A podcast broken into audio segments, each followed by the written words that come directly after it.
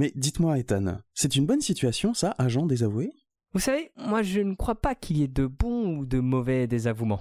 Moi, si je devais résumer ma vie aujourd'hui avec vous, je dirais que c'est d'abord des rencontres, des gens qui m'ont tendu des pièges, peut-être à un moment où je ne courais pas, où j'étais seul chez moi. Et c'est assez curieux de se dire que les hasards, les embuscades forgent une destinée. Parce que quand on a le goût de la chose, quand on a le goût de la chose bien faite, le beau geste, parfois on ne trouve pas l'interlocuteur en face, je dirais, le miroir qui vous empêche d'avancer. Alors, ce n'est pas mon cas, comme je le disais là, puisque moi, au contraire, j'ai pu, et je dis merci à l'IMF, je lui dis merci, je chante l'IMF, je, je danse l'IMF, je ne suis qu'amour. Et finalement, quand beaucoup de gens aujourd'hui me disent, mais comment fais-tu pour avoir cette humanité? Eh bien, je leur réponds très simplement, je leur dis que c'est ce goût de l'espionnage, ce goût donc qui m'a poussé aujourd'hui à entreprendre une mission suicidaire, mais demain, qui sait, peut-être seulement à me mettre au service de l'État, à faire le don, le don de, soi.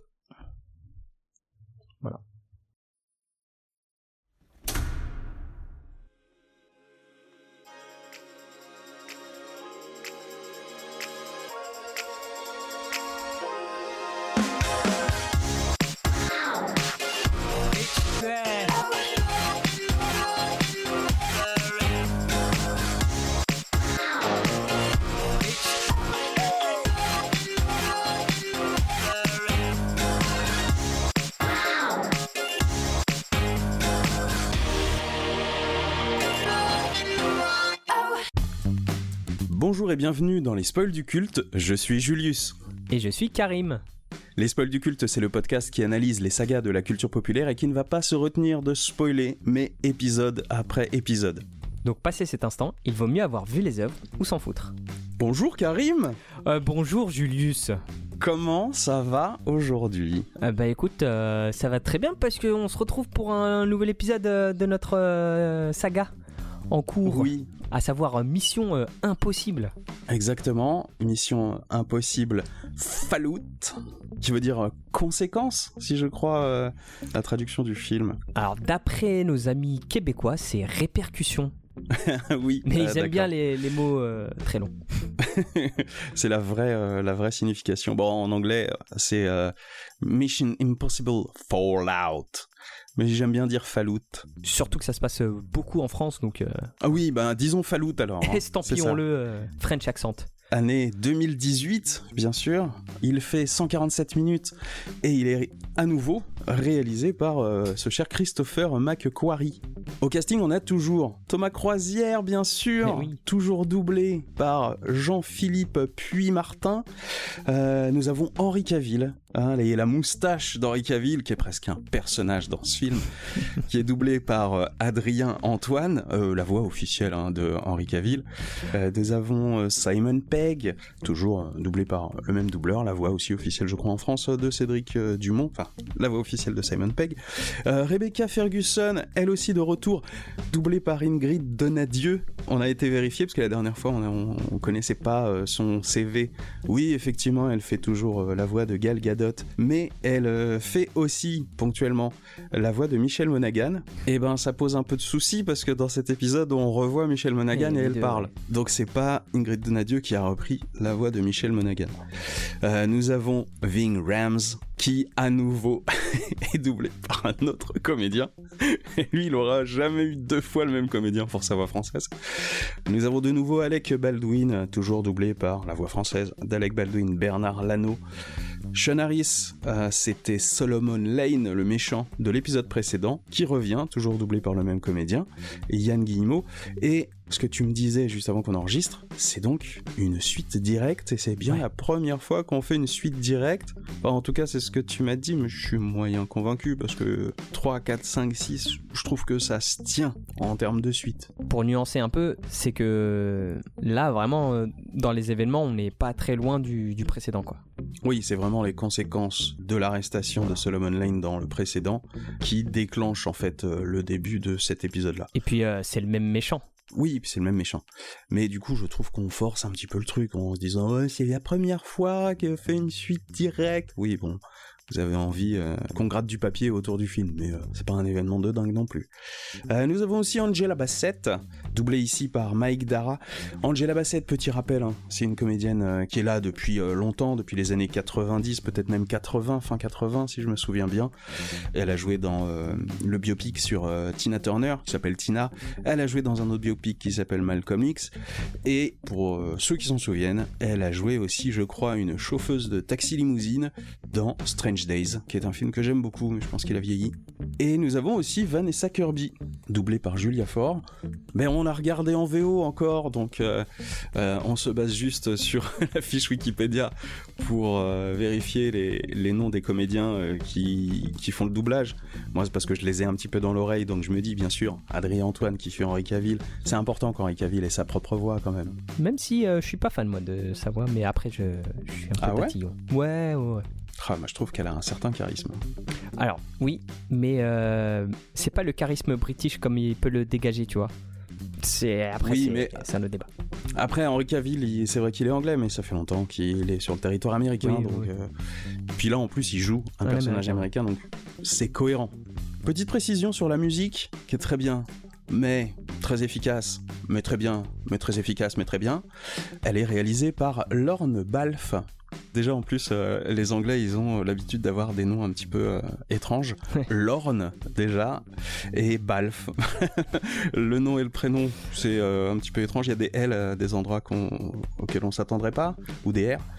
Mais non, c'est un compositeur qui a déjà un bon CV. Ouais. on me dit dans l'oreillette qu'il est écossais. Ça expliquerait peut-être. Oui, bah oui, bien sûr. Mais en tout cas, moi, je subodore un futur Hans Zimmer.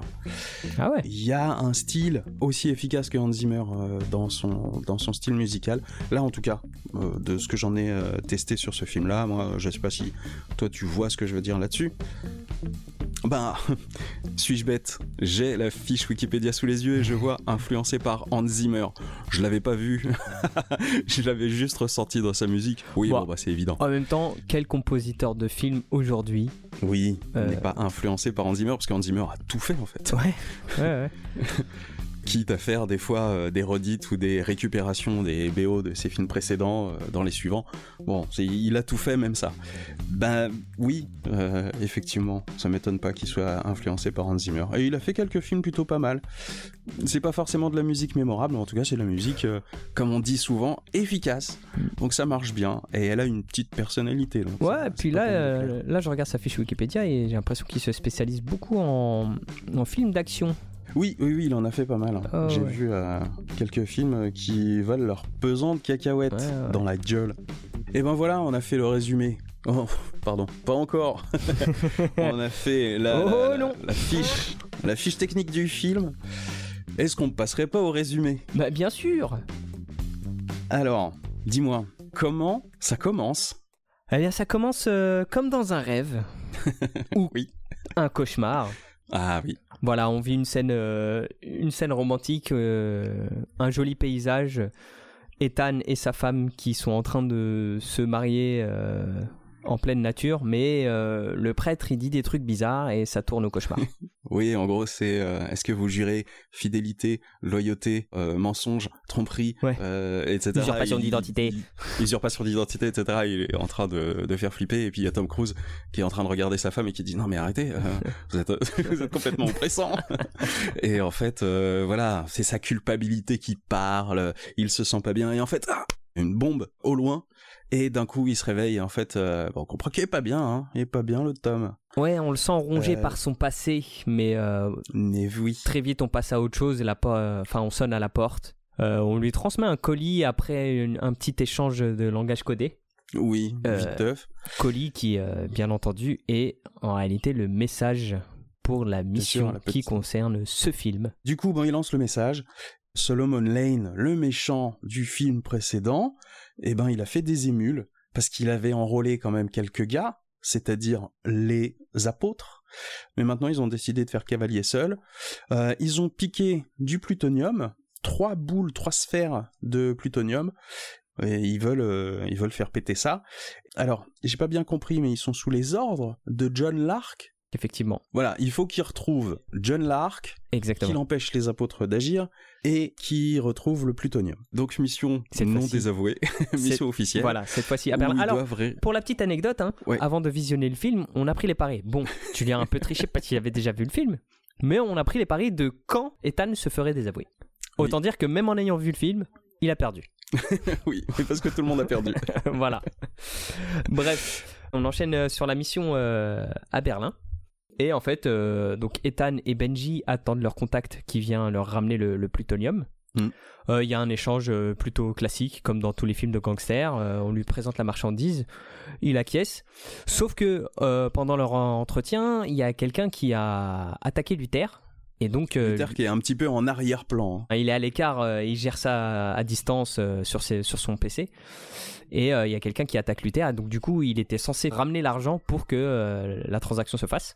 Sauf qu'il ne répond plus. Là, Ethan et Benji se retrouvent un peu comme des cons. Ça plaît pas aux contrebandiers qui sort les armes, mais ils se font tous tirer dessus sans que Ethan ou Benji ne fassent quoi que ce soit. Ils comprennent pas. Et en fait, on comprend plus tard que c'est les apôtres qui sont venus pour récupérer le plutonium. Sauf Mm. que Ethan est dans une situation où il peut prendre le plutonium et s'échapper, mais s'il fait ça, Luther est tenu en otage, et euh, si Ethan se casse, bah Luther meurt. On connaît tous Ethan.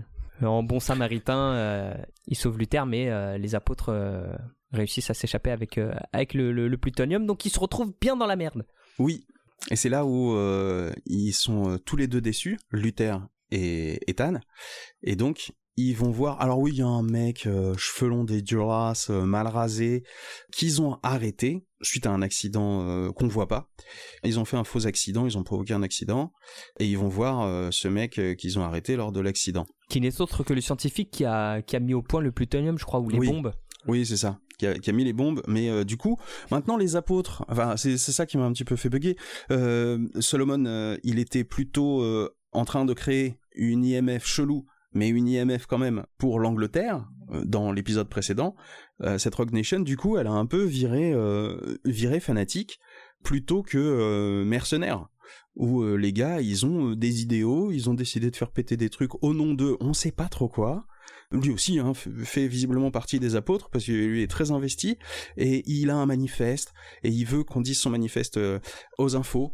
Et il est dans sa chambre d'hôpital parce qu'il a eu son accident visiblement il était dans le coma et on sent que euh, on est bien après euh, la perte du plutonium puisque on a euh, les infos qui tournent à la télévision et on voit des villes dévastées. Donc il y a eu quoi? Jérusalem le Vatican et la Mecque donc forcément, euh, les trois religions du livre qui ont été complètement touchées par ces attentats. Et euh, le gars, il dit, eh ben euh, maintenant, si vous voulez, ça, vous sert à quoi, en gros, que je vous donne les infos? Genre, non, mais si, va falloir que tu nous donnes les infos. Il y a Ethan qui est prêt à s'énerver, qui est prêt à lui taper sur la gueule, il y a Luther qui le retient. Et finalement, ils acceptent de faire dire le manifeste publiquement pour que la planète sache, pour que ça soit revendiqué. Sinon, le gars donne pas les infos qu'il a. Il s'exécute, il appelle euh, la CIA, je crois qu'il appelle Alec Baldwin, et puis on voit le mec à la télévision qui commence à lire le manifeste, et alors là, le scientifique, il est aux anges, euh, est complètement en train de kiffer. Il leur file son téléphone, donc euh, là-dessus, il le déverrouille, il le donne à Luther, et là-dessus, en fait, il y a tous les plans de la bombe, euh, la bombe qui est censée avoir été euh, déclenchée, quoi, qui est, qui est Utilisée. censée, euh, voilà. Donc, euh, on voit les schémas de la structure, tout ça, et euh, l'instant d'après, bah, il y a un écran noir sur euh, sur la télé où où il y avait les infos, et euh, ils se retrouvent tous les trois devant le, le, le scientifique. Donc Luther, Ethan Et il y a les murs et le qui tombent, journaliste. et en fait, il est pas du tout dans, il est pas du tout dans un hôpital, quoi. Voilà, donc euh, coup de théâtre, les bombes n'ont pas explosé, Euh, le plutonium est encore dans la nature. Finalement, on n'est pas deux semaines après son Ouais. accident. Ils ont provoqué l'accident simplement une heure, euh, il y a une heure, et euh, ils ont euh, fabriqué cette situation pour qu'il y croit, pour qu'il donne, les, pour qu'il balance les infos, parce que du coup, on retourne à la mission. Moi je trouve que ça c'était sympa quand même. On s'y attendait un peu. Mais moi, non, moi ouais. j'ai plongé dedans. c'est vrai. Moi j'ai plongé dedans avant qu'on commence à un petit peu trop négocier avec le, le, le scientifique. Moi j'étais dedans, je me suis dit putain, mais. euh, Enfin, je me disais c'est trop bien en fait. il y a- et là, Ethan, il, c'est- Il y a des Il y a conséquences. des vraies conséquences, ouais, voilà. Alors Ouais. que en fait, non. Mais du coup, non, il y en a pas. Ouais. Ce qui est un problème pour moi depuis euh, plusieurs années euh, dans les films d'Hollywood, c'est que je trouve qu'il n'y a pas assez de conséquences. eh ben, on se retrouve toujours à Berlin, à même à Rammstein, euh, sur le tarmac de mon correcteur Sur le d'orthographe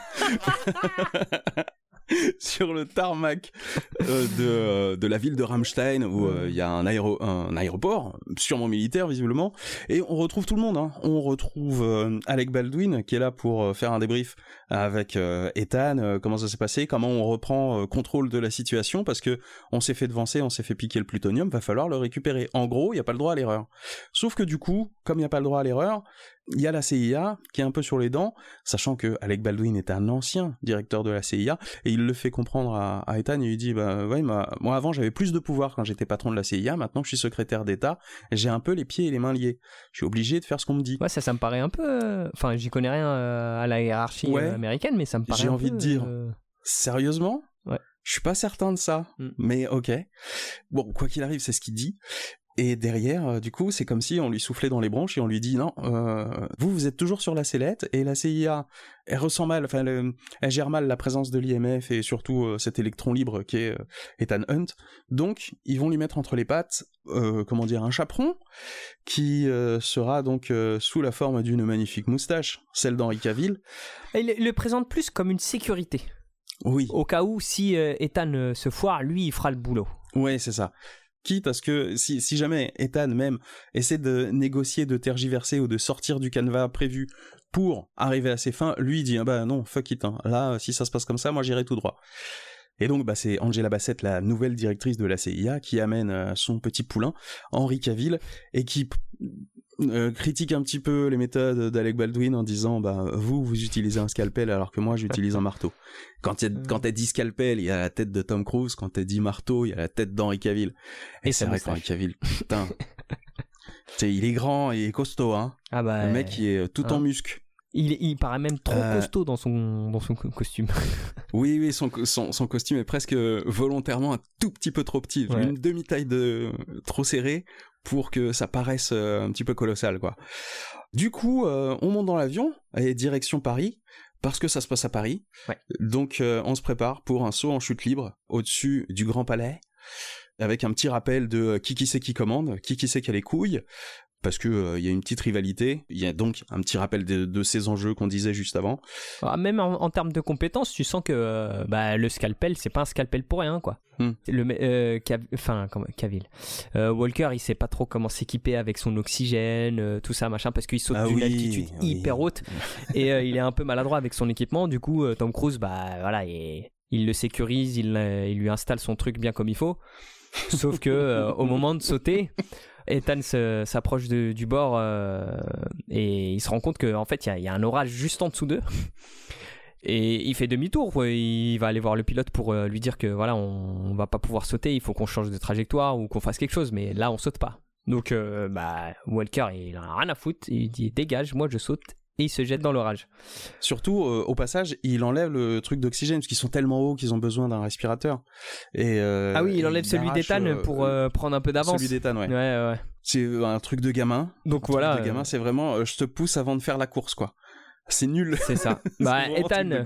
Ethan, comme il veut absolument montrer que c'est lui qui a la plus grosse, bah, il s'en fout de l'orage finalement, il y va. Sauf que l'un des deux se fait foudroyer, je sais plus qui. Je crois que c'est Walker qui se fait foudroyer et Ethan, en fait, il, il subit un peu le, le- le choc de la déflagration, enfin, de, de- du foudroiement, quoi. Il est un peu. euh, Walker, finalement, il est pas mort, donc je sais pas s'il a vraiment été foudroyé. Ouais, En tout cas, il y a un éclair entre les deux, pas loin d'eux. C'est suffisant pour euh, les euh, les étourdir. Et euh, donc euh, Ethan euh, reprend contrôle lui, alors que Walker, Henri Cavill, lui non, il est complètement en torche, en train de tomber tomber comme ça inanimé quoi. ouais, parce qu'avec le choc, son, son oxygène, il s'était retiré. Ouais. Il était en apnée. euh, Donc là, euh, papa Ethan, il arrive encore une fois, hein, tonton, papa Ethan, tonton Ethan. prend soin de. Oui, c'est tonton Ethan parce que c'est vrai qu'il est... c'est un cousin, c'est pas c'est pas son enfant, mais euh, il vient un petit peu là aussi. Du coup, il chaperonne le chaperon et donc il lui file sa petite bouteille d'oxygène parce que lui c'est bon, on est à une altitude où on peut respirer, c'est bien, mais lui il a besoin d'air. Il le balance en provoquant l'ouverture du euh, du parachute, tout va bien. Et puis on a un bip hein, avec euh, le, la voix de synthèse qui nous dit l'altitude, à combien de pieds on est, et on voit qu'on se rapproche de plus en plus du sol. Ça fait stresser. Et puis, euh, bah non, encore une fois, Papa Ethan, il arrive à enlever, à ouvrir son parachute et à finalement s'en sortir, parce que son parachute, lui permet quand même de s'accrocher au, je sais pas comment on dit, on dit la flèche, enfin la pointe, au sommet de la coupole du Grand Palais. Du coup, voilà, là-dessus, entre-temps, bah, Henri Cavill a réussi à se réveiller. Il fait un atterrissage de beau gosse, lui, sur la verrière. Et il fait même une petite remarque, je sais plus ce qu'il dit, mais en gros vraiment, euh, il fait le, il fait le kéké quoi. Et puis bah c'est parti pour l'infiltration dans la rave party, parce que le Grand Palais c'est devenu une boîte de nuit, pourquoi pas? En gros, le but, c'est de retrouver le fameux John Lark. Donc, ils descendent euh, la verrière, ils s'infiltrent dans la boîte, et ils ont un détecteur pour, euh, parce que je sais pas pourquoi, je sais pas comment, mais ils ont les moyens d'identifier qui est John Lark parce qu'il a un bip. Il a un bip spécial. Il fait style de, scanner euh, les gens, etc. Non, c'est pas lui, non, c'est pas lui. Ah, il doit être aux toilettes.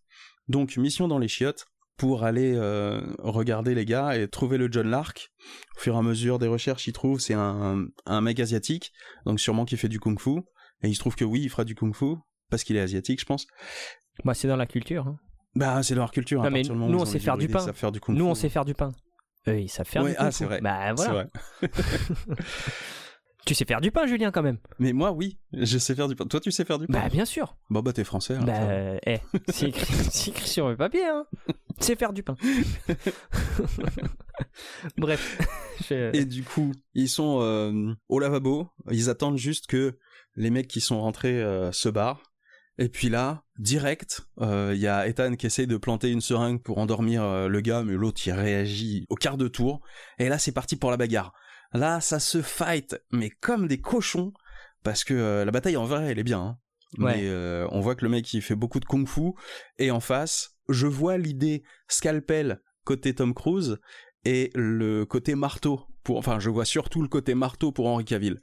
Par contre, euh, du coup, l'Asiat, on n'avait pas d'autre idée que bah, Kung Fu en fait. Euh, moi, moi, je trouve qu'on sortait un peu de du film d'espionnage parce que ça devenait genre une scène, euh, une scène de film de d'action, de, film d'action hongkongais quoi. Mais il y a ce délire, il y a ce délire Jason Bourne. Hein. En plus, enfin, euh, c'est pas que Tom Cruise est un colosse, mais il est quand même bien bâti. Et t'as deux grosses pointures qui s'attaquent à un, un Asiate qui fait une tête de moins que, limite une tête de moins que Tom Cruise, alors que Tom Cruise il est pas hyper grand. il, est pas, il est pas grand. Et le mec, il, se prend, en plus, il se prend, euh, mais je sais pas combien de mandales dans le, dans le bide et dans la tête de euh, Henri Cavill. Ouais. Et il riposte, il est, il est encore frais tu vois? Ouais, ouais, mais c'est ça, c'est euh, c'est le sang japonais, le sang chinois, le sang Du coup, la, la, la, scène de combat, je trouve qu'elle dure un peu trop longtemps et euh, ça me ça me sort de ça me sort du film parce que les, les même si c'est genre le chef des apôtres et que c'est il est trop fort tu vois euh, ben il y a des deux mecs trop forts aussi en face. Hmm. donc ça normalement et puis en plus Henri Cavill vraiment quand il quand il, enfin je trouve que lui quand il tape euh, vraiment t'as mal quoi. C'est vrai que c'est un peu déstabilisant de voir que le mec se relève toujours à nouveau à terre, il se relève toujours, il est balancé cette fois par Ethan dans le miroir au milieu, il tombe, enfin il se mange les lavabos, il tombe au sol, il se relève encore, enfin ça n'en finit pas. c'est vrai que ça n'en finit pas. Je pense que t'as raison, il doit être japonais, c'est le neketsu ça. ouais, c'est ça, c'est le sang bouillant. Ils arrivent tant bien que mal quand même à le, à le neutraliser. Non, bah non, justement, ils y arrivent pas. Ah si. Parce que euh, c'est Ilsa qui finit le boulot. Ah bah si, il le neutralise. Il, euh, y a comment s'appelle euh, Walker qui lui met un coup de un coup de PC portable dans la gueule. Il l'assomme. Après, il l'emmène. Ah oui, Ilsa, elle arrive après. Elle arrive après. Ah oui, c'est pour ça. C'est parce que non, mais c'est parce que la bataille, elle est pas finie en fait. Oui, oui, c'est ça que j'avais pas en tête. Moi, j'étais déjà à la fin. Donc en fait, je me rappelle du coup le but. Le but de tout ça, c'est que en fait, John Lark, pendant cette soirée, il devait rencontrer la, la veuve blanche. Et le but, c'était en fait de se faire passer pour John Lark, donc de le neutraliser et de, scanner son visage pour faire un masque. Euh, mm. euh, Henri Cavill, donc Walker, lui met un gros coup de laptop sur la, sur la gueule, il l'assomme, il l'emmène dans une cabine, euh, enfin dans, un, dans un cabinet, dans, dans les toilettes, pour faire ça discrètement. Sauf que quand, quand Tom Cruise il ouvre le laptop, bah, il est pété et c'est impossible de, de, scanner le visage du. Oui, de faire le masque. C'est ça.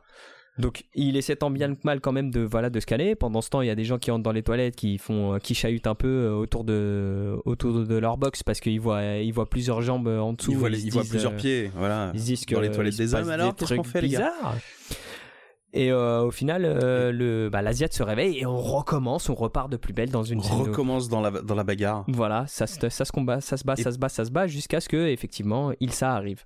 Et en fait, elle bute euh, l'asiatique parce que euh, c'est l'asiatique qui était en train de prendre le dessus. Il se fait aligner, sauf qu'ils n'avaient pas réussi à scanner son visage et qu'elle lui a mis une balle, mais bien dans la gueule. Hein. Ouais. On voit pas, mais par contre, il y a beaucoup de sang. Du coup, euh, il y a encore des gens qui arrivent, ils font croire que c'est Henri Cavill qui s'est pris un bourre-pif, etc. Il y a Ethan qui fait une espèce de provoque de merde en parlant français, en disant euh, Ah, vous, en voulez, vous en voulez aussi? Genre, c'est lui qui a pété la gueule à Henri Cavill. Ouais, si tu veux, ouais. Mais en vrai, il gère bien en français, hein, euh, Tom Cruise. Oui, ça va. va, hein. Il se la pète, euh, genre, oui, oui, il parle français. hein. c'est marrant. Tout ça pour, au final, se rendre compte que ben Ilsa, elle est aussi sur la mission et que euh, donc Ethan, il décide d'improviser et il va donc euh, où devait aller l'arc. Je sais pas comment il le sait, mais du coup il le sait. Il se fait passer pour l'arc en croisant les doigts et en espérant que euh, l'arc n'est pas connu de la personne, de la veuve blanche. Mais c'est pas du tout un truc qu'on avait déjà vu utilisé dans la tout. saga. du tout. Non, donc ça va. Du coup, euh, ils vont dans une espèce de euh, salle VIP avec euh, plein de gens euh, qui écoutent une, euh, une belle blonde en robe blanche parler de Max. Max qui est sa mère. Alors la personne en question s'appelle Alana Mitsopolis, qui se trouve être la fille de cette Max. Et en l'occurrence, Max, c'est une référence au personnage de Vanessa Redgrave dans le premier épisode, euh, qui était plus ou moins la méchante, mais au final, elle se fait, euh, elle cherche un terrain d'entente avec Kittridge, si tu te souviens bien, dans Oui. le train. Et donc, euh, dans cette espèce de lounge, soirée, soirée privée cocktail, elle fait l'éloge de sa mère, et puis ensuite, elle va à la rencontre de Ethan. Petite mise sous pression, comme euh, Ethan, je sais plus pourquoi, il s'énerve. Il y a ses gardes du corps qui arrivent, dont le frère de Alana, qui vient pour euh, voir euh, c'est quoi le problème, c'est quoi les embrouilles, c'est quoi tu cherches les embrouilles? Et du coup, euh, c'est Alana qui calme le jeu. Mais il y a des tueurs qui arrivent et qui essayent de buter Alana. Et donc, bah, c'est Ethan qui les aligne les uns après les autres, à coups de couteau, et puis euh, coup de latte aussi. Et puis à la fin, il y en a un qui a un flingue, et c'est Ilsa qui l'intercepte. Parce que Ilsa, elle avait réussi à s'incruster aussi dans la soirée.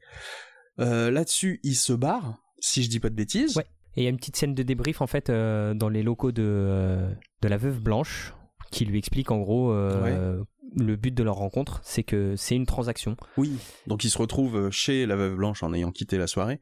Et effectivement, là, on voit que c'est des extrémistes, hein. Parce qu'ils ont euh, investi un salon cossu parisien du 16e Ouais.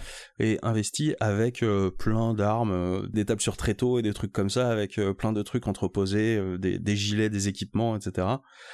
Maintenant qu'il se fait passer pour John Lark, Ethan il veut récupérer le plutonium. Sauf que Ethan pensait qu'il suffisait juste de donner de l'argent contre le plutonium, alors que en réalité c'est une transaction tout autre. Et il va devoir aider euh, toute l'équipe de la Veuve Blanche à récupérer Solomon Lane, qui sera transité d'un établissement à un autre dans les rues de Paris. Donc le but c'est de transmettre Solomon Lane aux apôtres, et les apôtres ils donnent le plutonium, si j'ai bien compris. Sinon, si elle récupère pas euh, Solomon Lane, le plutonium sera euh, au plus offrant. Du coup, euh, Ethan, il est, il est un peu coincé et euh, il improvise comme il sait bien le faire et il accepte. Sous les yeux de Walker, qui est pas très fan au début, mais qui se dit, je, on s'en fout, de toute façon, le but c'est de, On va, on va voir où ça va. de récupérer le plutonium. voilà. Bah, du coup, la scène de l'entrevue, elle, est, euh, elle est assez marrante, mais on reprend encore un troupe qu'on a vu euh, plusieurs fois dans les anciens Missions Impossibles. Il- quand- pendant que la veuve blanche lui explique euh, la transaction et le but en fait de, de toute cette euh, rencontre, lui, il se fait le film dans sa tête, euh,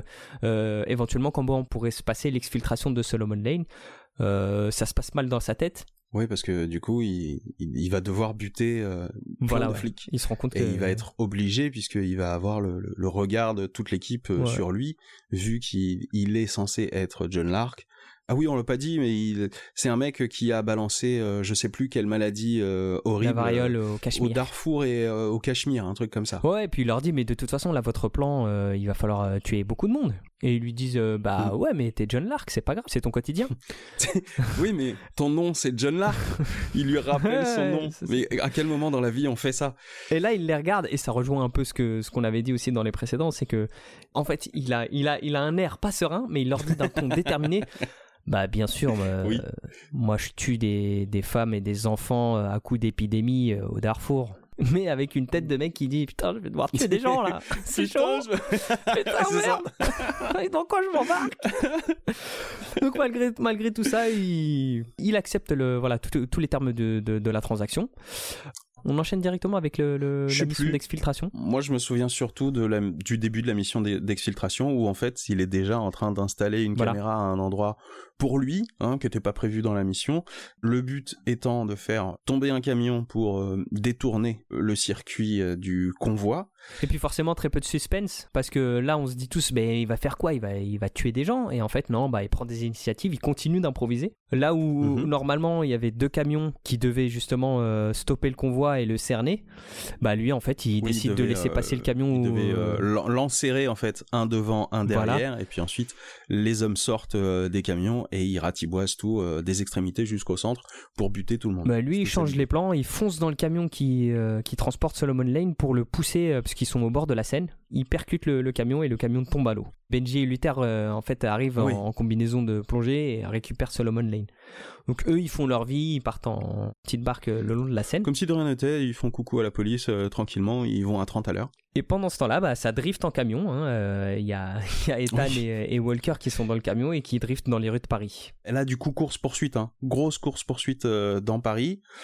Ils avaient prévu quand même un chemin euh, d'échappatoire où, euh, en ayant attiré euh, un max de flics, ils vont dans une ruelle dont les maisons sont vraiment à l'ancienne, donc de plus en plus étroites, jusqu'à vraiment une allée où le camion ne passe pas. Mais ils avaient quand même un peu prévu le truc. Et donc, une fois qu'ils ont encastré le camion dans les bâtiments, ça bouche le passage, ils pètent le pare-brise, ils sortent, et en fait, ils avaient prévu, ils avaient mis des motos. Et donc, Henri Cavill, il monte sur la moto, il se taille, mais la moto de Tom Cruise elle démarre pas. Du coup, il y a les flics qui sont en train de d'escalader le camion pour avancer pour essayer de le rattraper et Tom Cruise bah, il démarre, il démarre sa moto, il y arrive pas, il y arrive pas. Et bon, euh, au dernier moment, il y arrive, il se fait quand même tirer dessus parce que euh, faut quand même qu'il se fasse un petit peu tirer dessus, qu'il esquive les balles.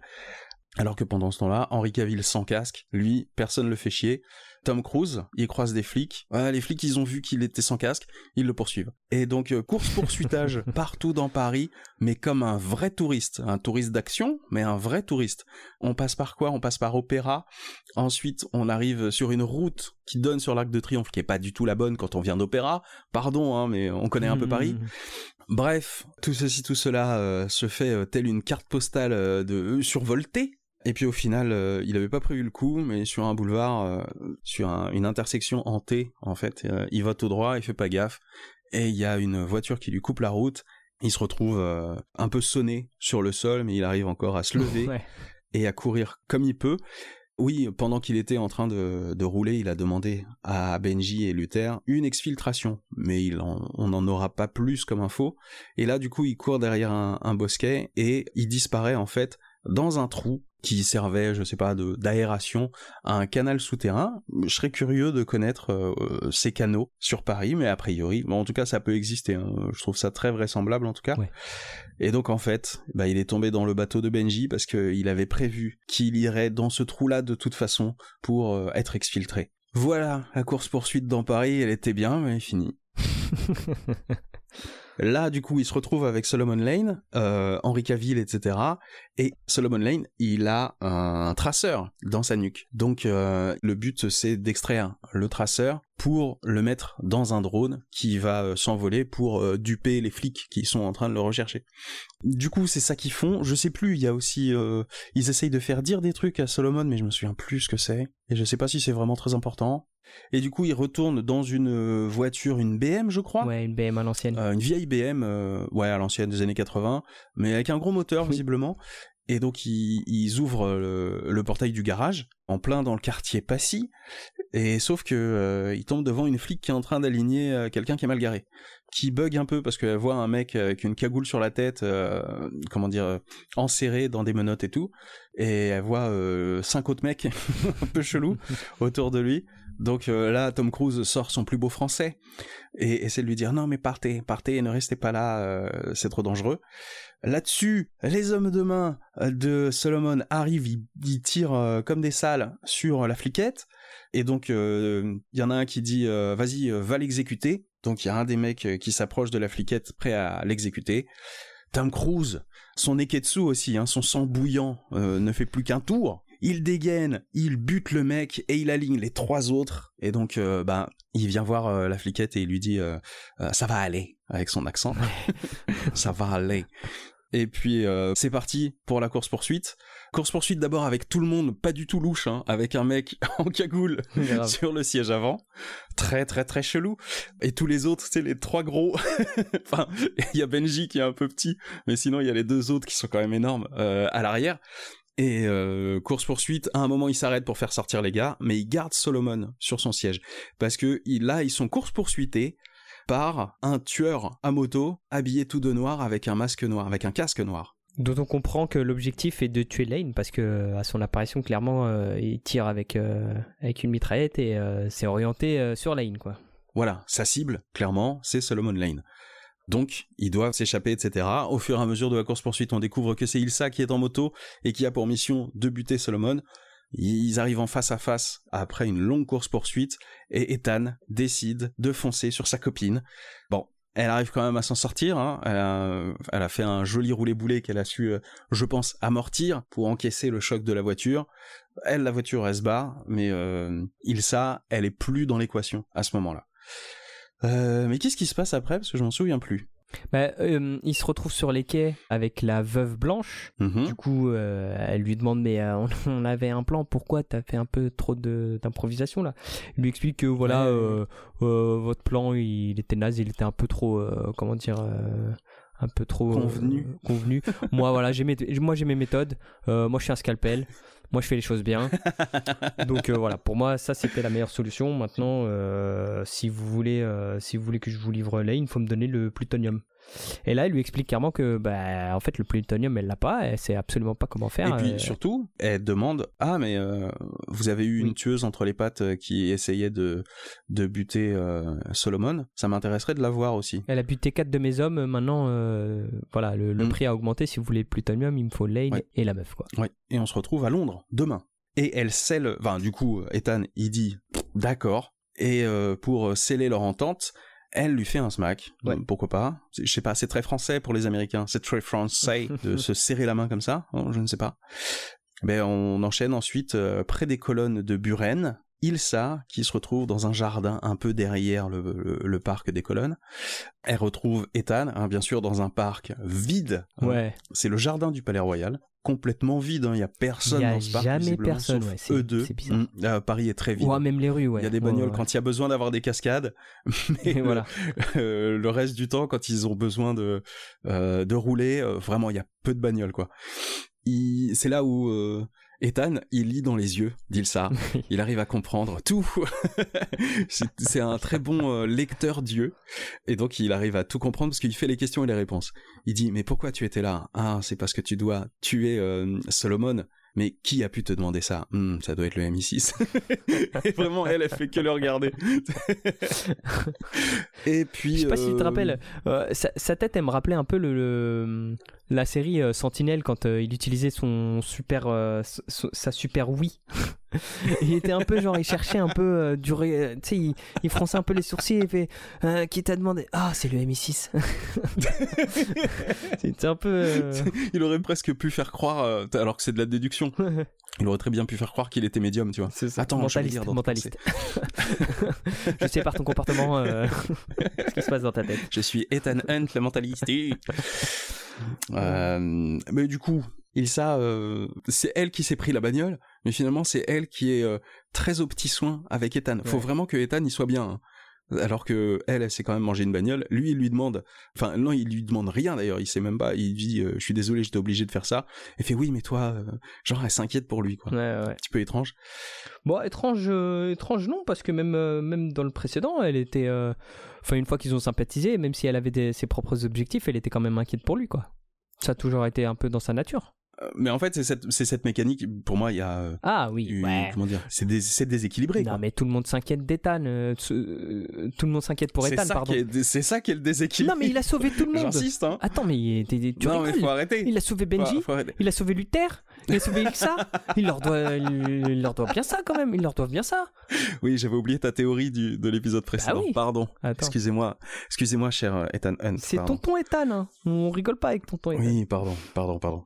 Bref, on se retrouve dans des sous-sols où là, on retrouve déjà le secrétaire d'État qui lâche un espèce de gros dossier. Ouais, parce que je, avant, je sais plus quand exactement, euh, il y a Walker qui fait un, petit débrief avec euh, la, la, patronne du CIA et qui hmm. lui dit oui, moi j'ai une théorie. Euh, est-ce que du coup Ethan Hunt ce serait pas John Lark? Elle lui dit, elle fait les gros hmm. yeux, elle fait oh là là, mais c'est une sérieuse accusation quand même. Hmm. Et il lui dit bah moi je, je, continue de fouiller cette piste parce que pour moi c'est plausible. Et donc fusil de Chekhov par la suite, on a, euh, on a notre ami Alec Baldwin bah, qui balance un dossier et qui explique que bah voilà, euh, tout coïncide. Est-ce que t'as pas un truc mm. à me dire, Ethan? Ouais. Est-ce que t'as pas quelque chose à avouer? Parce que quand même, c'est louche, hein. c'est fou comment, si t'étais John Lark, tu agirais pas autrement que ce que tu fais maintenant. Le secrétaire d'État, il lui dit bon, allez, euh, on arrête les conneries maintenant. Tu te mets sur le côté, on va refiler le bébé au CIA. On arrête là, on arrête l'hémorragie parce que là, tu commences à être un peu euh, out of control. Et euh, calme-toi. enfin, quelqu'un essaie d'intercepter Ethan? Ce à quoi Ethan répond non, moi je fais ce que je veux et il, neutralise le secrétaire d'État. oui, il lui met une grosse patate. je, ouais, je sais plus ce qu'il fait, mais en tout cas, il le, met KO et il se retourne vers Benji. Il lui dit Bah écoute, tu vas te faire passer pour Solomon. Du coup, il y a le secrétaire d'État qui est euh, mis à dormir dans une pièce. Dans une autre pièce, il y a euh, Solomon qui sert euh, de modèle. Ils font enfiler le, masque à Benji dans un plan qui est pas dégueulasse, qui est plutôt sympa.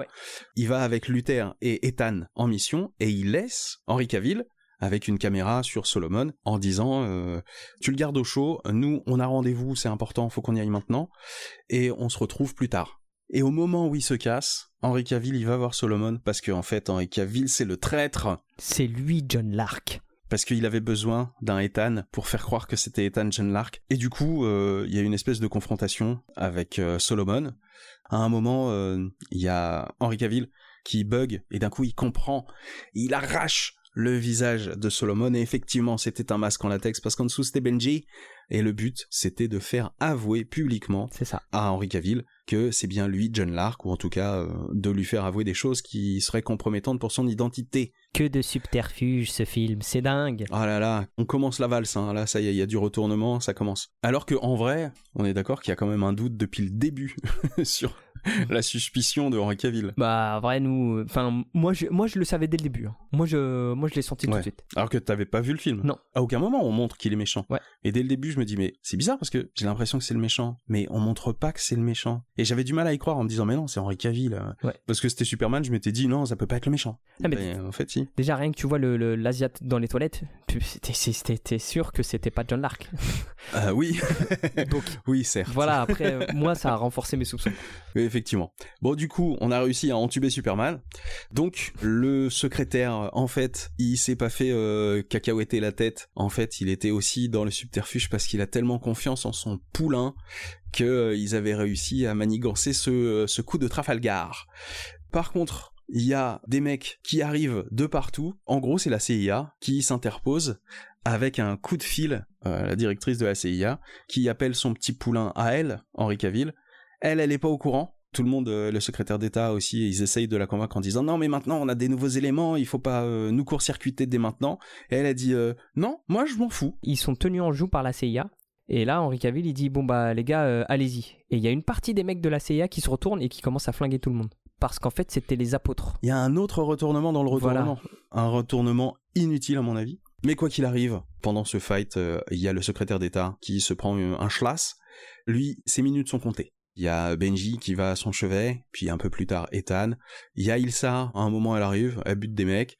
Henri Cavill se barre. Une fois qu'ils ont buté tout le monde, il se recueille à côté du secrétaire d'État, qui clame ça, clairement. Ouais. Et puis ben là-dessus maintenant euh, c'est comme si ça devenait personnel. Alors qu'on sait que Ethan quand il s'engage c'est toujours personnellement. Il, donne trop. Il, il sait pas. Euh, oui, il sait pas partitionner, tu vois, sa vie privée. oh là là. C'est vraiment toutes les conséquences des choix de sa vie hein, auxquelles ah on bah, est en train totalement, hein. bah, totalement. On l'a pas dit, on n'est plus à Paris. En une soirée, ils ont bougé avec Solomon, etc. Et tout ce qu'on vient de vous raconter, le double retournement de situation, ça s'est passé à Londres. On a Tom Cruise qui court. Tom Cruise qui court sur les toits de Londres. pour rattraper Henri Cavill. En l'occurrence, il doit aller récupérer un hélicoptère, mais on sait pas trop où il va. Et donc, ouais, ouais, il passe, il passe au moins 5 minutes à courir sur les toits de. Bah, D'ailleurs, c'est là où il y a la, célèbre scène euh, qui a servi énormément pour la promo de ce film, où il se casse la cheville. Et il continue malgré tout euh, sa cascade, il continue de courir euh, au moins sur la fin du plan. Mm. Tout ça pour arriver justement euh, au pied d'un immeuble, une grande tour, je crois que c'est le Tate moderne. Oui, je sais pas ce que c'est. Peut-être un musée. Non plus, je, sais, pas. Tom Cruise, il arrive juste au moment où Henry Cavill ouvre une porte pour passer dans un monde charge. Et donc il arrive avant que la porte ne se ferme, pendant que le, monde charge est en train de, de s'élever, il arrive à le saisir et à s'accrocher en dessous. Et quand Tom Cruise s'accroche, il regarde au-dessus de lui, et il y a Henri Cavill qui est en train de le regarder. quand Henri Cavill, il est désappointé, tu sais, il fait toujours une moue, presque comme Ron dans Harry Potter. tu sais, quand Ron, il fait sa moue de « oh, je suis pas content ». Henri Cavill, il a un petit délire comme ça, de sa tête de... Il se, fripe le hmm. menton Ouais, il, il, crispe un peu la bouche, quoi. Ouais. Du coup, il allait pour le tuer, et puis finalement, je sais pas pourquoi, il décide de pas le tuer, et il montre euh, la photo de sa femme. Et il dit, euh, bah voilà, je suis son ange gardien. C'est-à-dire que si tu fais ce que je dis, bah il se passe rien pour elle. Sinon, bah tu devines euh, ce qui va se passer pour elle. Il se quitte là-dessus. Il lui colle pas un récepteur dans je sais pas où? Non, par contre, c'est là où ils vont en mission au Cachemire parce que il y avait eu une arnaque avec euh, Luther qui devait enlever le bip dans le cou de Solomon. Et eh ben, c'était un double traquage, c'est-à-dire qu'il devait enlever le tracker des flics pour mettre un tracker à eux. Hmm. Donc en fait, Solomon il était libéré, mais on lui a injecté un tracker pour l'IMF quoi.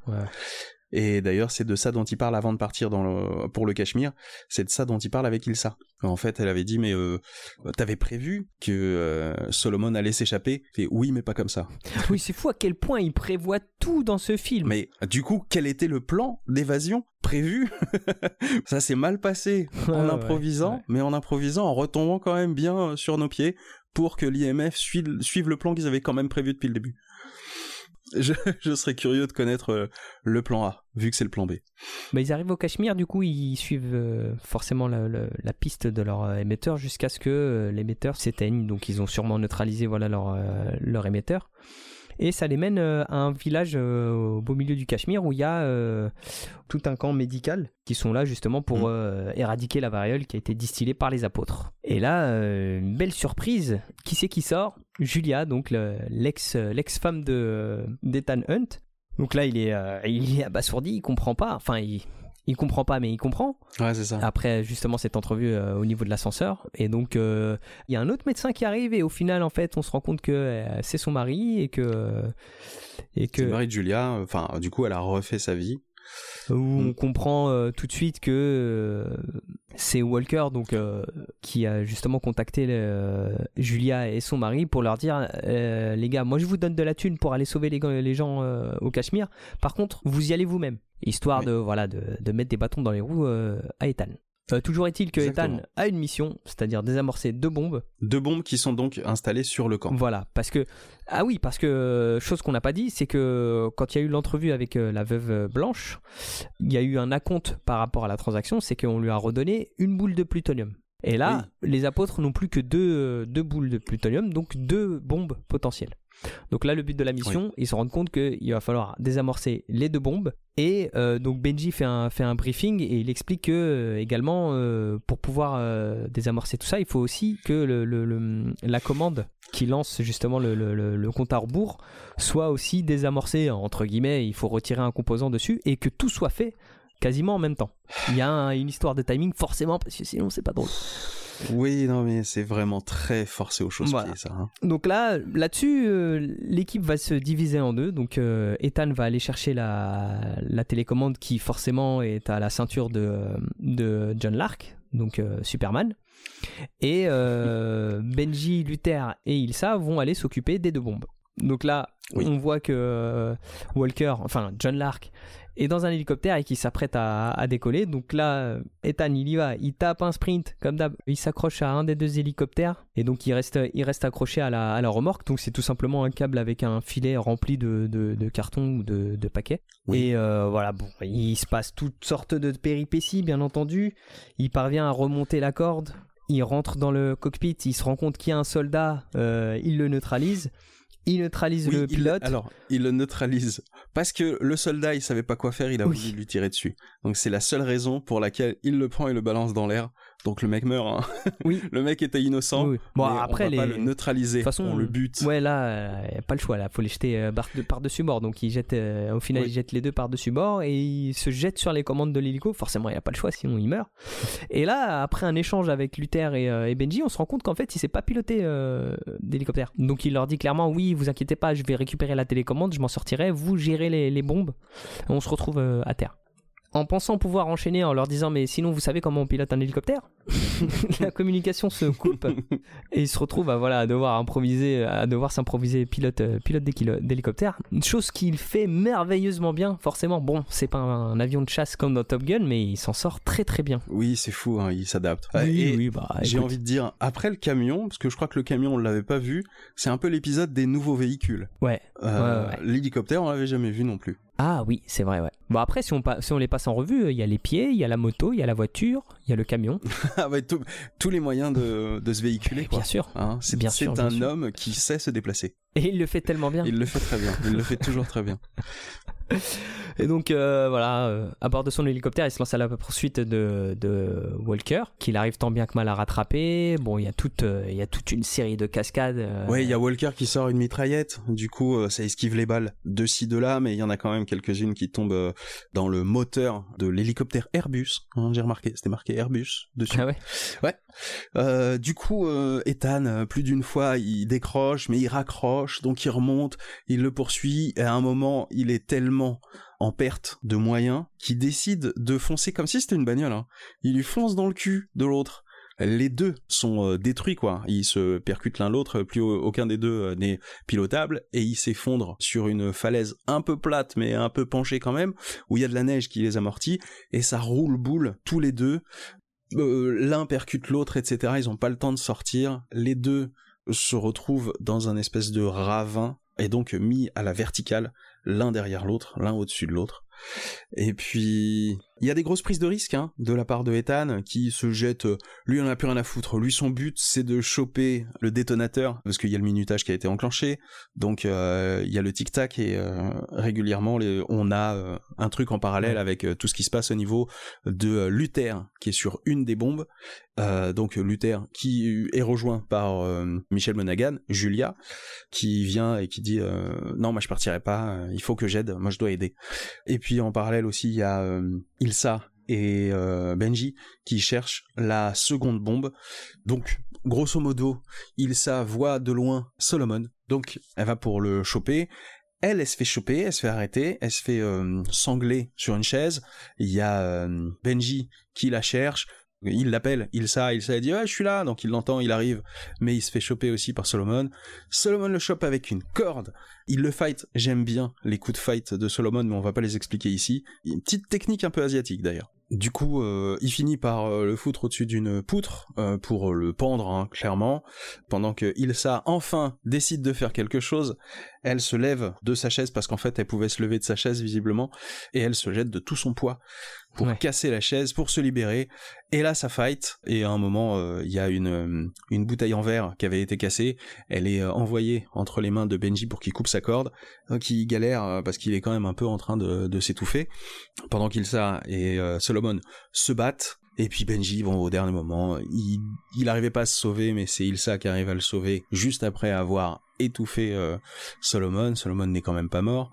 Tout le monde est sauf. euh, Solomon est attaché et maintenant on fait le débrief avec euh, Luther parce que Luther il a eu, il a eu le temps de potasser la bombe et de voir quel fil il faut couper, quel fil il faut pas couper.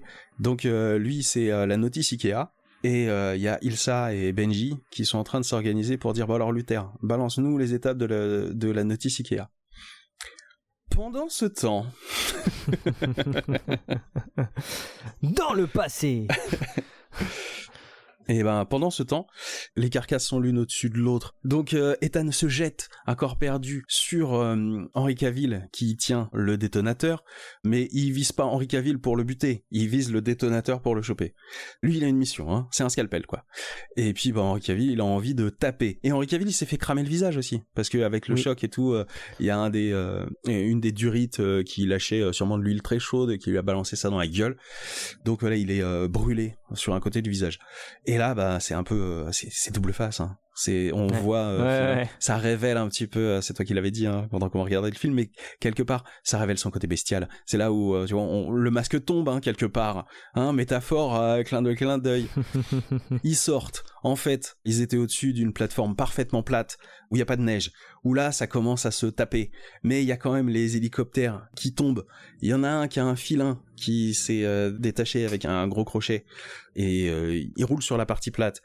Il finit par s'accrocher quand même à la falaise et il a entraîné avec, euh, je crois, je me souviens plus dans l'ordre, le détonateur qui se retrouve au bord de la falaise, pas loin du grappin qui soutient la carcasse du dernier hélicoptère. Et pendant ce temps-là, les deux autres, ils se tapent comme des chiffonniers, mais il y a Ethan qui veut quand même récupérer le, le détonateur. Ouais. Il se retrouve finalement sur le bord de la falaise, l'hélicoptère tombe avec le crochet qui lâche, qui entraîne Henri Cavill dans sa chute. Henri Cavill meurt et Ethan a réussi à récupérer le détonateur à la dernière seconde. Au Mais bien moment sûr. où en synchronisation, les deux autres équipes, Luther et Julia, et Ilsa et Benji, sont tous les deux, enfin, les deux équipes, en train de se préparer à couper quoi qu'il arrive les fils, que Ethan ait réussi ou pas. Et bon, bah finalement, ça a marché, hein.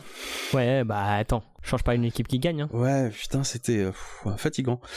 Du coup, on retrouve Ethan euh, à l'hosto. Bah, c'est pratique, ils étaient pas loin d'un hosto. Et puis il y a sa, y a son ex qui peut s'occuper de lui. Et puis il y a en plus euh, le mari de Julia. Lui, il a un peu compris. Hein. Il lâche un petit. bah Oui. maintenant vous êtes sorti d'affaire, hein, docteur. ouais, comme si j'avais pas compris euh, le délire entre toi et ma meuf. Et puis bon, euh, il y a Ilsa et Benji et tout le monde euh, qui arrivent et puis ils ont envie de se serrer dans les bras, etc. Mais euh, Ethan, il a des côtes fêlées. Il y a juste des côtes fêlées. mais il s'en sort. Et puis bah voilà, tout est bien qui finit bien, mais faut pas trop le faire rire parce que ça lui fait mal. Bah ouais, puisque ça pique. Et voilà, c'est comme ça que ce film se termine.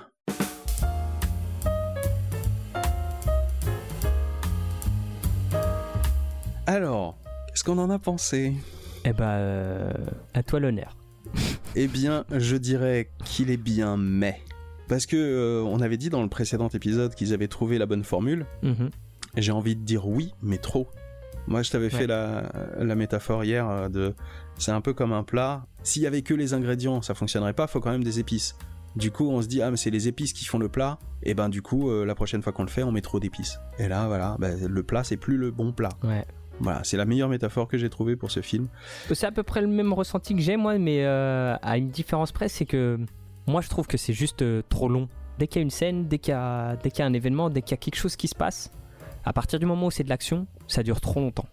Ouais, c'est principalement du temps parce qu'ils auraient pu euh, aller dans la surenchère. Ouais, ouais. Euh, Bah, Fast and Furious. Il y a un peu de ils y sont surenchère. allés quand même un peu, hein. euh. Oui, mais enfin, tu sens qu'ils auraient pu lâcher la bride beaucoup plus. Ouais, ouais. En fait, s'ils avaient euh, tout coupé plus court, ça aurait pu être euh, un peu plus digeste. Ouais. J'ai l'impression que c'est ça, ça prend du temps pour aller là où ça veut aller. Oui. D'autant que du coup, on a regardé. Je me suis permis d'insister pour qu'on regarde le trailer. Oui. Et on s'est rendu compte qu'en fait, ils avaient coupé pas mal de choses. Donc, de toute façon, le film aurait même dû être plus long que ça. Ouais. Ouais, heureusement que non. hein. Mais ouais, ils ont, ils ont retiré peut-être un, un quart, voire un petit tiers de, de ce qu'il y avait dans la bande-annonce, effectivement. Ouais, ouais, ouais, il y a, y a plein d'éléments qui sont dans la bande-annonce, qui sont pas du tout dans le film. Ouais, j'ai l'impression qu'ils ont coupé peut-être un quart d'heure, 20 minutes, dont une espèce de sous-intrigue qui visiblement était pas nécessaire au Cachemire. Ouais. Et puis une prise de risque hein, euh, sous la coupole euh, du Grand Palais, au-dessus des gens qui dansent la techno. Oui. Euh, rappel, doute je que crois, ou- Celle-ci, on voit quelques secondes de Tom Cruise euh, qui est au bout d'un filin en train de transbuter au-dessus de la foule. Ça, c'est typiquement le plan qui m'aurait fait péter un plomb. De, encore une fois, il faut qu'il y en ait un qui prenne des risques et il faut que ce soit lui. Il faut que ça passe toujours in extremis. Et voilà. Ça, c'est typiquement le genre de situation. Je- C'est très bien qu'elle ait été coupée finalement. Ouais. Mais euh, dans l'ensemble, je suis d'accord avec toi. euh, Plutôt, plutôt bon film. Hein. Ouais, ouais. Bah, on n'a pas tellement de choses à dire. De plus, on peut tout de suite passer au code de la saga. Yes. Alors, thème musical, check. Cold open, check. Euh... Ah ouais? Bah oui. Parce que le, le, le, le- là, on n'ouvre pas sur une mission, on ouvre sur euh, Tom Cruise qui rêve. Ah, on, on ouvre sur le message. On, To- on ouvre sur le rêve et sur le message. voilà. Ouais, mais c'est pas un vrai cold open, je suis d'accord. Enfin, c'est compliqué. Il est monté comme un cold open, mais c'est pas un vrai cold open, c'est vrai. À quel moment le, le générique arrive? C'est après, euh, avoir- après Berlin. Après avoir euh, perdu le plutonium, je crois. Ah ouais? Il me semble, ouais. C'est vrai que c'est bizarre. Un- Ça reste un cold open, hein, mécaniquement, mais ouais, c'est bizarre. Toi, ça Ouais, te, ça te chafouine Ouais, je sais pas, parce que jusqu'à présent, euh, enfin, euh, tu sais, la définition d'un cold open, elle est simple, c'est qu'on arrive euh, en pleine action, entre en guillemets. plein tu milieu, en plein milieu d'une mission. Voilà. Et Oui, là, c'est c'est pas vraiment le cas, on arrive avant. Ouais, d'accord. Bon. Je peux donner l'impression que je chipote, mais euh, mais je vous assure, je chipote pas. Hein. c'est vrai. Si, je chipote, mais c'est important. c'est ça que tu veux dire. Faut que le générique il arrive à un moment où euh, ils réussissent. Donc là, ils ont réussi un truc parce qu'ils ont raté un autre truc avant. Oui. C'est vrai que c'est un peu étrange. Ça suit pas la mécanique habituelle. si toi tu mets une petite croix, moi je mets pas de petite croix, perso. D'accord. Bon bah, euh, ça donne les deux points de vue. À vous de voir. À vous de regarder, de revoir le film ou de vous refaire dans votre tête le film et de vous dire, bah, est-ce que c'est considéré comme un vrai cold open tel que la série l'a toujours présenté ou est-ce que c'est une arnaque de montage? Euh, Du coup, le message qui s'autodétruit. Bon bah oui, Ouais. il y en a un. Peu de créativité là-dessus. Ouais, non. Enlevage de masque en latex, oui, parce que c'est Oui. Henri Cavill qui l'arrache. Et non, il y en a un aussi euh, au tout début, Oui. où en fait euh, le présentateur télé, c'est Benji. C'est ça. Celui de Benji, quand il est en présentateur télé, il y a un cut, donc il est pas beau. On voit le subterfuge, quoi. On voit la tromperie. L'enfilage de masque en latex était aussi fait en hors champ, mais sur un plan continu, donc en fait il y avait des effets spéciaux, c'était pas mal. Et le dernier, c'était euh, l'arrachage. euh, Ouais, il y a peut-être quelques effets sur ce plan-là, sûrement, que j'ai pas vu, donc ça veut dire qu'ils sont bien faits. Voilà, pas plus que ça. Du coup, euh, Tom Cruise qui court, la petite Ah brochette bah. Tom Cruise. Ah bah là, euh, là je pense qu'on peut mettre les potards à fond dans chacun des, là, des trucs. hein. là il court à 200%. La course poursuite, qu'est-ce qu'elle est longue. Oh là là. Tom Cruise qui fait une grosse cascade. Alors, la grosse cascade qu'ils avaient envie de marketer, c'était celle qu'ils ont filmée en plan séquence, la, la chute au-dessus de Paris. Ouais. Et donc finalement, ils ont beaucoup marketé ensuite Ouais. la, blessure pété, de. Tom Cruise euh, à Londres. Il y a eu même euh, une interview, euh, tu sais, dans un, un talk show euh, dont tu m'avais parlé. C'est un anglais qui pose un peu des questions, euh, Oui. un peu du gossip, etc.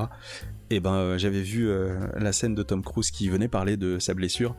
C'était un peu gênant hein, de voir euh, Tom Cruise qui était euh, mort de rire.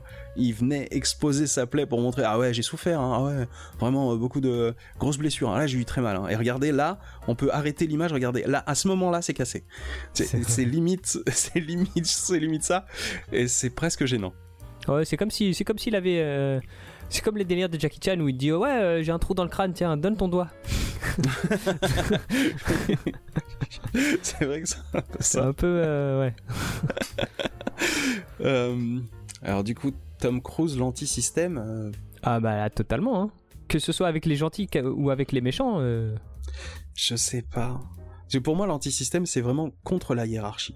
Et il est contre une forme de hiérarchie, mais en s'associant avec une autre, parce qu'il est associé avec son patron. Bah en fait, là où il est anti-système, c'est plus avec justement sa hiérarchie, c'est avec euh, les autres. Quand il se fait passer pour euh, John Lark, tu vois, même, même quand il s'in- s'infiltre, quand il est espion et qu'il joue un rôle, bah il, il parvient quand même à se rebeller parce que l'opération d'exfiltration, euh, Ah oui, d'accord. il prend, veux prend des libertés, tu vois. Ouais, dès qu'on lui donne des ordres, il aime pas. Hein. C'est ça. Ouais, c'est vrai. Moi, Ok, tu me dis pas euh, où je dois aller. J'y vais comme je veux. Euh, et Tom Cruise, euh, la boussole morale de Boy Scooter, ça faisait quelques temps qu'elle n'était pas vraiment revenue. Là, je trouve qu'elle est un peu revenue, mais bizarrement, parce que très vite, il s'assoit sur ses principes, vu qu'il jette les mecs de, de l'hélicoptère à la fin. Il veut pas tuer la flic, mais euh, pff, bref, ah, il y, a il y a une espèce de géométrie variable qui m'énerve euh, dans, dans cet épisode-là. Et euh, même l'antisystème, hein. j'ai envie de dire que l'antisystème, j'ai un peu l'impression qu'on rafistole un truc parce qu'on a l'habitude de le voir, mais Ouais. à l'écriture, j'ai l'impression qu'ils étaient en roue libre en fait. C'est bien pour son image de montrer qu'il se marche, se fait pas marcher sur les pieds. Euh, Ethan, c'est son propre patron. Hein. C'est lui qui décide. Hein. C'est euh, c'est très, cette morale là de, de start-up. Hein. Bah, il prend, ouais, Nation. Hein. il prend de plus en plus de place euh, par rapport aux autres. Ouais, même donc- si les autres, ils ont quand même euh, une importance, mais Donc ouais, même l'ant- l'anti-système, j'ai un peu l'impression qu'on tord quelque chose euh, et que c'était pas leur intention. J'ai un peu l'impression qu'ils étaient en roue libre. oui, oui. et que ça coïncide avec ce qu'on avait déjà identifié dans la saga. Du coup, euh, Tom Cruise, le meilleur à tout ce qu'il fait, oui, parce qu'il arrive quand même à piloter un hélicoptère alors qu'il Ouais, savait pas. mais- Euh, il arrive à remonter à la corde deux fois. T'es pas, t'es pas, non? Ouais, si, si, mais comme toujours en fait. J'essaie de chercher un moment où ils ont essayé de. Le meilleur contre-exemple qu'ils ont fait, c'était dans l'épisode précédent, où ils avaient essayé de, jouer justement avec nos attentes, et ça marchait bien. Oui. Là, oui, ok, ils sont revenus à une espèce d'habitude de. Oh, c'est Tom Cruise, il va. Lui, quand il tire, ça touche. Hein. Il y a encore, il y a encore ce délire de. Euh, il a besoin de sa team quand même. Hein. Il peut pas s'en sortir euh, systématiquement tout seul. Par exemple, à Paris, euh, si Benji et Luther sont pas là, il peut pas échapper à la police. Mais. Ouais. Il fait de la moto comme personne. Hein Euh, il, est fort quand même. Il sait pas faire d'hélicoptère, mais il sait faire de l'hélicoptère. Oui, et puis non, mais surtout il pense à tout parce qu'il sait où il va aboutir dans Paris, donc il connaît Paris, il sait très bien quelle route il va prendre pour arriver pile dans le bateau au moment où les mecs passent. Bah, en vrai, à la limite, ça, on peut se dire que c'est euh, Benji qui le, qui le guide via l'oreillette ou Luther, tu vois. Ouais, d'accord. On peut accorder le bénéfice du doute euh, par rapport à ça. D'accord. Tom Cruise et sa team, dans celui-là, c'est soit lui qui est trop fort, soit euh, il a une bonne team. c'est soit l'un, soit l'autre, mais du coup, comme c'est pas évoqué, c'est bien, chacun peut y mettre son interprétation. On va dire ça. Ouais. À la fin, on se dit que c'est quand même sa team parce qu'ils ont décidé de couper, même si lui il y arrivait pas, mais en fait il y arrive, il arrive à se resynchroniser avec les mecs, sauf que lui il est trop fort parce qu'il a pas la radio. Ouais, voilà, il... y a des automatismes, hein, on en est on en est au cinquième. Il y a des automatismes qui se créent. Je crois que c'est le sixième. Sixième. voilà, on prend des initiatives et puis ça marche. Alors, eh ben, quelle note on va donner à ce film? Alors, euh, déjà, c'est quoi le barème? Euh... Ah, ah. Ouh, oh, oh, ah, j'ai pas pensé à ça. Hmm. Euh, en moustache? Oh oui. oui. Oh oui. voilà, ce fut, ce fut peu long. Parfait. Donc, en moustache d'Henri Cavill. Combien de moustaches dans les cavilles tu donnes euh, C'est dur hein, parce que euh, il m'a diverti. Mm. C'est juste qu'il y a, il y a deux trois choses qui vont pas. Oui. Hmm, je vais mettre 7,5. Ok. Moi j'ai envie d'être méchant. Parce que je. parce que je suis fatigué, parce que je suis énervé. Ouais. j'en ai marre. J'en ai marre. Euh, en fait, j'en ai toujours marre du même truc. Hein, c'est Tom Cruise producteur. Oui. j'ai envie de mettre 6 quoi. Là, j'ai envie de sanctionner, là. Là, je vois le bon élève, mais je vois le bon élève qui se la si méchant que hein. Ouais, mais euh, le précédent, je crois que j'avais mis 8 ou un truc comme ça. Euh, là, on voit vraiment euh, le bon élève qui se la pète, hein, le réalisateur, tout comme le, même la musique est un peu à cette image-là. C'est fou comme c'est efficace. La réalisation est efficace, le scénario est efficace, tout le monde est efficace. Oui, mais vous en faites trop, quoi. Vous en faites tous trop à force d'être efficace. Vous la, vous la pétez. C'est relou. Donc euh, au début c'est bien, après c'est un peu long, après c'est relou. Donc voilà. Six moustaches, j'allais dire de Marche Sharif, pas du tout. six, moustaches d'Henri Cavill pour moi. Et pour toi, sept et demi. Sept moustaches et demi. Ouais. Très bien. Alors, il nous reste toujours euh, cette petite tradition qui est de faire le point sur la carrière de ce cher Thomas Croisière. On l'avait quitté sur le précédent, donc euh, c'était euh, Mission Impossible numéro 5, Rogue Nation de 2015. Après ça, donc on avait dit, hein, à ce moment-là, il avait commencé à faire son casting. Après Rogue Nation, il a fermé les candidatures et euh, c'est parti pour tourner en vase clos. Jack Reacher en 2016, Never Go Back, c'est le Jack Reacher numéro 2, puisqu'il avait fait le premier avec Christopher McQuarrie en 2012. Là, c'est avec Edward Zwick, qui est un réalisateur avec lequel il avait déjà tourné, si je dis pas de bêtises. Oui, il avait fait le dernier Samouraï. Mais ah. c'était à l'époque où Tom Cruise flirtait encore avec des projets qu'on lui proposait, notamment avec Steven Spielberg, etc. Le dernier Samouraï, c'est en 2003. Donc c'était encore à l'époque où Tom Cruise y taquinait un peu toujours euh, les grands noms de la réalisation, il allait chez Redford, etc. Ensuite, il fait La momie d'Alex Kurtzman. C'est une des seules incursion ou excursion de la part de Tom Cruise en dehors de sa zone de confort, puisque en fait, La momie devait être le deuxième film du Monster Universe de Universal, puisqu'il y a euh, le MCU, il y a euh, l'univers de King Kong et euh, des créatures géantes à la Godzilla, etc., qu'ils ont ressorti, parce que tout le monde a envie de faire comme le MCU, un univers partagé et plein de films, et si possible un film tous les deux ou trois ans, au mieux. Le tout premier film devait être, je crois, Dracula Untold. Ils l'ont produit comme un film faisant partie de l'univers, mais quand ils l'ont diffusé, ils ont dit non, il fera pas partie de cet univers partagé. Ensuite, du coup, le deuxième devait être La momie, avec euh, Tom Cruise. Ce film a fait un bid hallucinant, et en plus il est vraiment nul, je l'ai vu. Euh, tu t'es infligé ça Ouais, bah, j'étais curieux. Du coup, il était gratos, je crois, à l'époque sur Netflix, donc je l'avais regardé. Et en plus, il a tellement fait un beat qu'il a tué dans l'œuf l'univers partagé. Donc, alors que moi, je pense qu'ils auraient dû passer un coup d'éponge et repartir sur des nouvelles bases. Ouais ils auraient dû garder cette idée. Il y avait quelque chose, tu vois, mélanger Frankenstein, les momies, tout cet univers euh, inspiré de la Hammer, etc., euh, des films des années, euh, je sais plus, entre les années 50 et 80, quoi. Leur redonner une nouvelle jeunesse, il y avait quelque chose d'intéressant. Bon, là, ils l'ont foiré, du coup, tout de suite, ils ont dit, bah, bah non, on arrête, hein. Allez, on arrête, hein, tout de suite. Derrière, la même année en tout cas, il sort Barry Seal, American Traffic. Oh Je l'ai vu, je l'aime bien. Ah, je l'aime un peu bien. Adoré. Ouais, il est un peu sympa.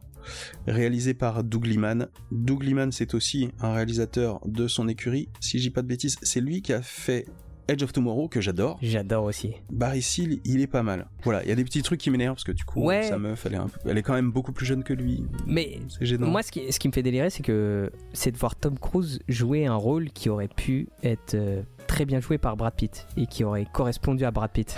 Je sais pas si tu vois ce que je veux dire. Ah oui, oui, oui, oui, oui. Et je trouve qu'il s'en sort bien. Oui, c'est vrai. Et du coup, bah, en, 2018, Mission Impossible Fallout.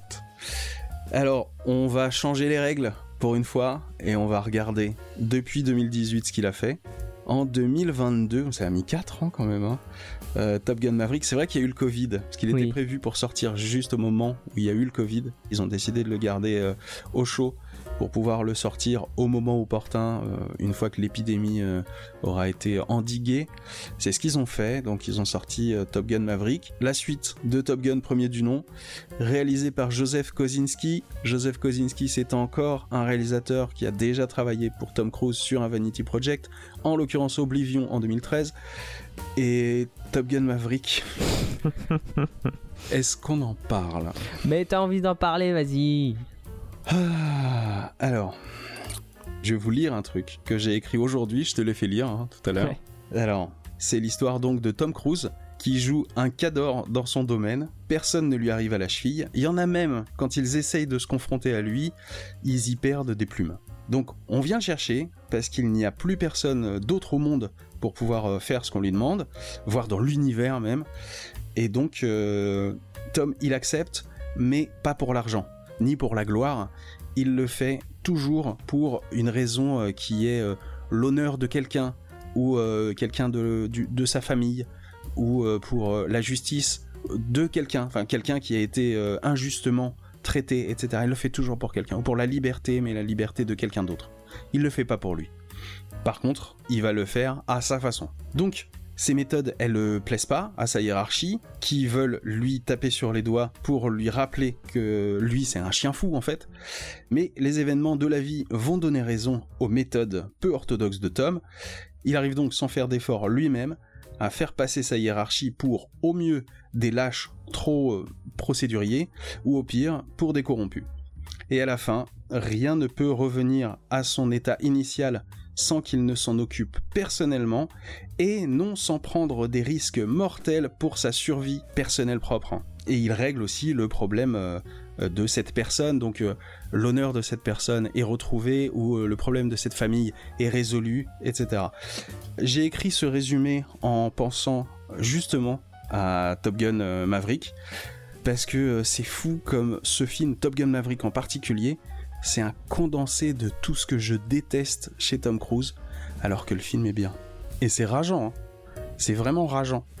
Je suis passé par plein d'états avant, euh, avant cet épisode. Parce que c'est là où je vais vous dire un truc. Je pensais le dire en rageant, tout court, mais finalement je vais peut-être me calmer.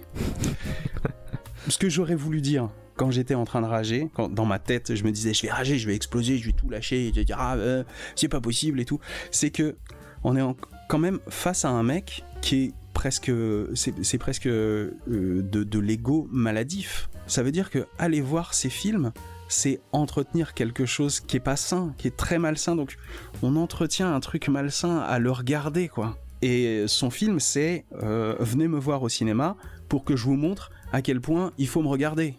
Pour ceux qui s'en souviennent, hein, dans, dans, le Top Gun premier, Goose c'est son pote et son pote meurt. Mais il aurait fait un gamin à Meg Ryan, Et euh, on retrouve ce gamin 30 ans plus tard. Euh, ses parents sont morts, hein, alors que Meg Ryan est toujours en vie, on aurait pu euh, la rappeler. Goose était mort dans le film, d'accord. Mais on a décidé hors champ de faire mourir Meg Ryan. Passons ça de côté, déjà, c'est un petit peu louche, parce que Meg Ryan, visiblement, elle est plus assez cinégénique. Le mec de 30 ans, joué par, je sais plus comment il s'appelle, le, le mec de Whiplash, le jeune batteur dans Whiplash. Je me rappelle plus aussi de son nom. Ce comédien-là, il joue donc un mec qui est encore en train de faire ses classes. On vient chercher Tom Cruise parce qu'il est le seul à piloter euh, des chasseurs et forcément euh, la menace ennemie, elle peut être déjouée que avec les connaissances de Tom Cruise parce que lui c'est un vieux de la vieille. Au début du film, on le voit qu'il répare son vieux coucou avant qu'on vienne le chercher, mais il est en froid avec ce gamin alors qu'il est son parrain il apprend au gamin à faire ce qu'il faut faire. Le gamin y arrive pas. Et ses potes, hein. le gamin et ses potes. Ils y arrivent pas. Finalement, c'est Tom Cruise qui, plutôt que de leur apprendre en théorie, il monte dans l'avion, il le fait en pratique pour leur prouver que c'est possible. Donc c'est le seul qui y arrive. Ensuite, ils essayent, ils essayent, et il y en a quelques-uns qui y arrivent un peu. Finalement, la menace, elle arrive trop tôt. Donc ils sont obligés d'aller au charbon. Les mecs, ils y vont, mais ils sont laissés sur le terrain parce qu'ils n'ont pas complètement réussi la mission. Du coup, c'est Tom Cruise qui vient les sauver. Il va chercher son filleul. Une fois sur place, il trouve un avion pour s'exfiltrer. L'avion dans le cockpit, il n'y a qu'un seul poste de pilotage. Celui qui prend le poste de pilotage, c'est Tom Cruise. C'est pas son filleul. Le filleul, il est, c'est de la figuration ce qu'il fait. Il lui a systématiquement coupé l'herbe sous le pied. C'est à chaque fois Tom Cruise qui sauve la situation. Et à la fin, il se réconcilie avec ce gamin alors qu'il lui en voulait à mort euh, rapport à son rep et on s'en fout. Et à la fin, il y a ce plan, exactement le même plan où on les retrouve dans le hangar où Tom Cruise réparait son coucou. Il est en train de montrer à un mec de 30 ans comment on visse une vis. Il était au-dessus de son épaule et tout. Mais moi, ça me met mal à l'aise en fait. Donc c'est ça que je voulais dire quand j'étais en train de rager dans ma tête en me disant mais c'est fou, c'est fou que les gens ne voient pas que on est en train d'entretenir un truc malsain avec lui en allant voir ces films alors que le film est bon. Mais c'est exactement le même problème que ce qu'on dit sur euh, Fallout ou ce qu'on a dit sur euh, Rogue Nation, c'est que les films sont bons, mais ils deviennent trop. Et là, c'est trop, trop de melon, trop de, trop de Tom Cruise, quoi. Trop de Tom Cruise à tous les étages, et ça devient gerbant. Mais j'ai décidé de me calmer. Parce que... Il fallait que ça sorte. Ah, il fallait que ça sorte. Hein. Mais comment on sort quelqu'un qui est dans cette boucle-là? C'est compliqué. C'est une bonne question. C'est une bonne question. Hein. Mais parce que c'est pas enrageant en tout cas. Rager, c'est moi, c'est même pas contre lui. C'est de voir que les gens entretiennent un truc. Ils, jouent le jeu d'un truc malsain. Ce qui m'énerve, c'est qu'ils le voient pas.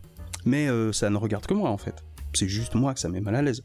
Il y a quelque chose qui se joue avec l'ego de Tom Cruise, la carrière de Tom Cruise. Les deux sont entremêlés et plus on nourrit l'un, plus on nourrit l'autre et on est un peu le dindon de la farce en fait. Alors tant qu'on prend du plaisir à aller voir ces films, tant mieux.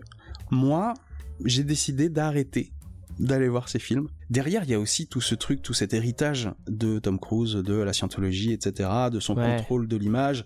Euh, et moi, je vois, je vois les ficelles à tous les niveaux, et j'en peux plus en fait. Et en fait, plus je regarde Tom Cruise, c'est comme si Tom Cruise m'avait appris à voir tous les travers de Tom Cruise. Mais euh, ça m'est déjà arrivé parce que quand j'étais gosse, euh, je regardais beaucoup la télévision et je regardais aussi beaucoup d'émissions de télévision qui parlaient de la télévision, donc qui décortiquaient la télévision. Et à force de regarder la télévision, j'ai appris à détester la télévision parce qu'elle m'a montré tous ses travers aussi. Donc c'est un truc que j'ai déjà dans l'œil. Hein. Voilà, moi je, regrette que les gens voient pas le côté, euh, le, côté euh, malsain. Je dirais pas dangereux, je dirais juste malsain du truc si ils voient pas le truc malsain et que eux ils prennent du plaisir, tant mieux. Mais euh, moi je veux, plus voir ces films parce que ça me fait, ça me fait un mal-être vraiment gênant de voir quelqu'un entretenir une névrose personnelle qui va pas dans le sens de la guérison, qui va dans le sens de d'entretenir son délire de contrôle et tout. Ah, ça me fait flipper quoi. Et donc voilà. Du coup, toi, tu voulais dire quelque chose? Bah, j'y accorde pas autant d'importance que toi. Moi, j'ai toujours, enfin, ça a un peu changé maintenant, mais euh, j'ai toujours, euh, toujours regardé les films d'action un peu en mode entertainment, c'est-à-dire que moi, tant que tu me, tant que tu me fais oublier un peu le train-train quotidien à l'espace de deux heures, euh, je suis content. Mais c'est sûr que, à force de voir des films, on se rend compte que, ouais, il y, a des- il y a des mécaniques et il y, y a des schémas, il y a des plans, il y a des systèmes qui se mettent, euh, qui sont Oui. souvent récurrents. Bah, je, je trouve ça marrant que tu Et utilises force- le terme système, parce que je sais pas si tu te souviens, j'avais dit que Tom Ouais. Cruise était un acteur système. Le, le Bah, système, euh, c'est ça, c'est vraiment ce terme-là, c'est ce système autour qui pas fait pour rien, que tout, c'est pas pour rien tout que doit se coordonner. Ouais, ouais, ok. Et je suis content que. C'est pas pour rien que je dis ça et, Ouais, et le, le, le, mais euh, en vrai je suis d'accord avec toi hein. À force de parler avec toi t'as mis des mots sur des choses que, que, que, que déjà je ressentais de- depuis longtemps mais c'est juste que maintenant que je peux mettre des mots dessus bah je le je l'accepte ou je le, je le tolère un, un peu moins donc euh, je vais beaucoup moins voir des films d'action parce que c'est typiquement c'est systématiquement le, le, le même schéma Mm. et donc t'en as vu un tu peux tu peux tu peux passer ton chemin sur euh, 80% des autres parce que ça va être la même chose quoi Le pitch que j'ai donné, en gros, c'est plus ou moins 80% de la production hollywoodienne euh, classique. Euh, Très sincèrement, hein, en général, c'est ça. Tous les films, clairement, de studio, c'est ça. Bon, tout ça pour euh, dire que euh, comment on aide les gens à sortir de euh, cette mécanique-là, c'est pas en s'énervant. C'est sûr. Au final, j'ai ragé, mais au bout du compte, je rageais tout seul parce que je sentais que c'est un bastion qui me regarde et j'ai pas à l'imposer aux autres. Donc voilà, si on me demande pourquoi, je pourrais maintenant donner l'épisode à écouter pour que les gens comprennent pourquoi ça m'énerve. Mais euh, au-delà de ça, euh, voilà, le cinéma c'est aussi euh, c'est aussi fait Ah, mais pour, mec, pour se faut faire prendre plaisir, ça comme quoi. comme un resto un resto japonais à tapis roulant il y a un truc qui passe t'aimes pas tu prends pas Oui, c'est ça, c'est ça. Bah, c'est ce qui, m'a- voilà. ce qui, est- ce qui m'a fait redescendre aussi, c'est de me dire, oui, c'est vraiment, cette colère est très localisée. hein. Elle est localisée sur moi, euh, sur plein de trucs perso. Donc euh, voilà, je vais pas, euh, j'ai pas envie d'en faire une généralité, de, de faire en Mm. sorte que ça soit un combat et de forcer les gens à accepter mon point de vue. C'est ce que je vous livre là, c'est juste mon point de vue. Puis de toute façon euh, même enfin même s'il y a énormément de déchets il y a quand même deux trois trucs qui sont sympas Et au final, oui, il y a quelques bons. Et j'ai encore vu euh, quelques trucs un peu cool euh, de la réalisation de Christopher McQuarrie, même si je trouve qu'il rajoute beaucoup de glaçage sur ses gâteaux, mais il y a un bon architecte, il y a toujours un bon faiseur derrière. Voilà. Alors, avant de se quitter, petit message, un petit big up à certaines personnes. Ah, il se trouve que c'est trois filles. Coup du hasard, hein, Ouais. mais voilà il y a Tadulciné. J'ai oublié de la citer parce que elle était euh, dans le dans notre sketch du début de l'épisode précédent où elle faisait une voix. Et euh, donc on a fait, fait ça un peu en impro mais c'était marrant. Et merci à elle euh, d'avoir participé. Merci Lydia. Et du coup j'ai d'autres euh, deux autres messages, des petits bonjours en fait à deux personnes dont Big je up. sais ouais big up à elle. Deux personnes dont je sais qu'elles nous écoutent. Bah, d'abord Juana. Merci Juana de nous écouter. Et puis ben Laure Laurette merci beaucoup de nous écouter. Et bien sûr euh, et grand merci et gros un bisous gros bisou. Et puis euh, ben on en vient au- à la dernière chose à dire. Bon je sais pas comment le dire autrement que c'était le dernier épisode et on va s'arrêter là. Eh ben, eh ben, c'est fini. Voilà. Ça y est. Alors, plutôt que de couper et de dire euh, allez, euh, salut et peut-être un jour on se reverra, on va peut-être donner des explications. J'avoue que moi, je suis pas mal fatigué du temps que me prend le montage, parce que mine de rien, je fais en sorte que le montage soit propre, donc euh, il est excessivement travaillé, beaucoup trop travaillé. Euh, on bafouille beaucoup, ça s'entend, on hésite. En plus, on est en décalage de son, donc il faut euh, déjà refaire coïncider ça. Et des fois, il y a des plages de silence qu'il faut couper, quoi qu'il arrive, parce que ça fait beaucoup trop de décalage. Moi, ça me perturbe. Mais du coup, euh, mon exigence fait que le, le temps de montage est trop long, ça me parasite. oui c'est devenu une corvée plus que un Ouais, plaisir. c'est ça. C'est exactement ça. C'est devenu une corvée plus qu'un plaisir, alors que j'aime bien monter. C'est ce genre d'obsession qui, qui me pourrit. En fait, je me tire des balles dans le pied. hein. Donc euh, voilà, je vais me libérer de ça. C'est aussi libérer du temps parce que euh, j'avais envie de faire autre chose aussi et que j'y arrivais pas. Donc euh, on voulait finir la saga quand même.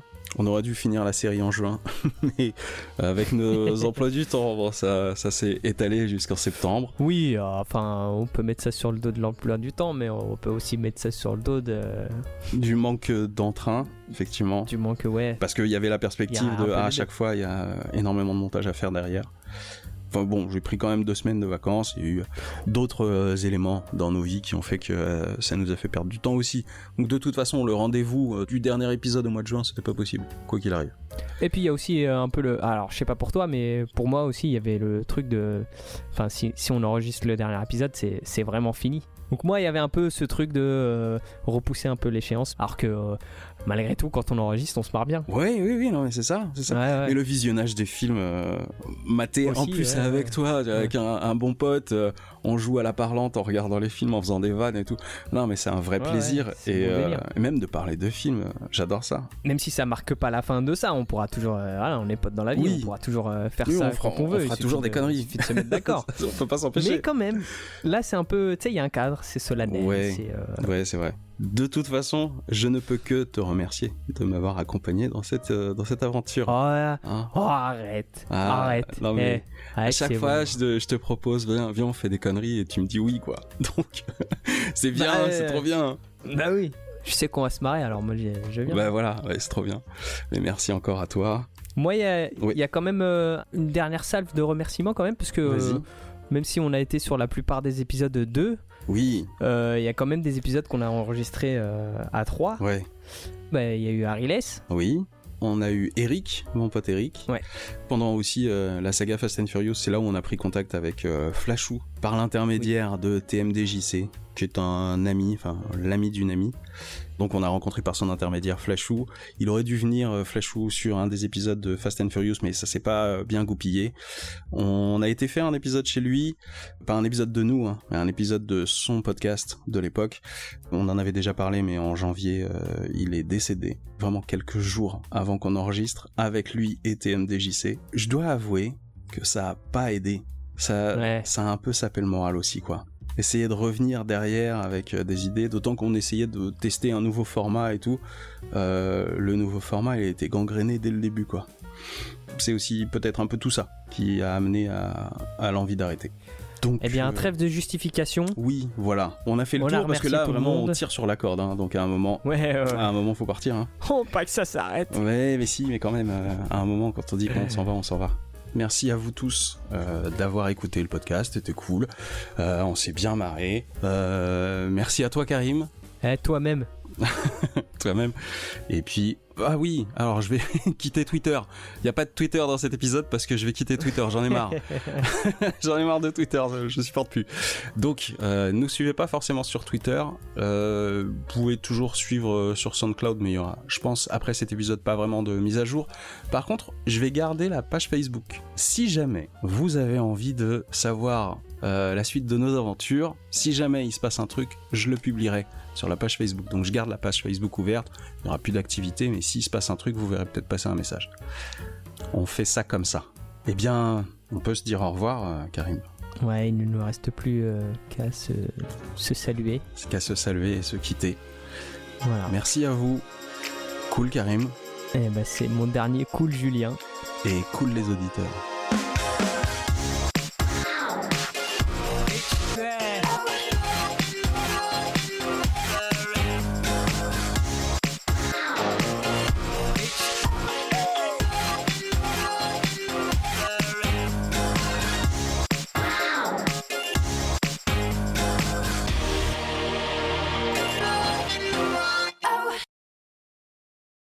Les films d'Hollywood, c'est que je trouve qu'il n'y a pas assez de conséquences. Euh, Bon, après, coup, euh, quand même, la chute du en- Kremlin dans le, dans le 4, c'était, c'était, euh, c'était plutôt. euh, Ça, c'était une conséquence Oui. quand même. hein. Oui, Ça, c'était c'était une cause. Mais moi, ça me va. Ouais. Moi, ça me. Quand ils font péter des trucs et qu'on dit qu'ils ont fait péter des trucs et que c'est bien, enfin que, que on, on efface pas l'histoire, ben c'est bien. Ah, On va t'aimes pas bien dire quand que il y a c'est des bien de trucs péter qui le Kremlin. toi. On va pas dire que c'est bien de péter le. Non, pas, pas en ce moment. Faut pas dire ça. Compliqué. Alors, Allez, Euh, enchaîne, bah, du enchaîne coup, après euh, ça, vas-y. enchaîne après ça. Vas-y, sors les rames.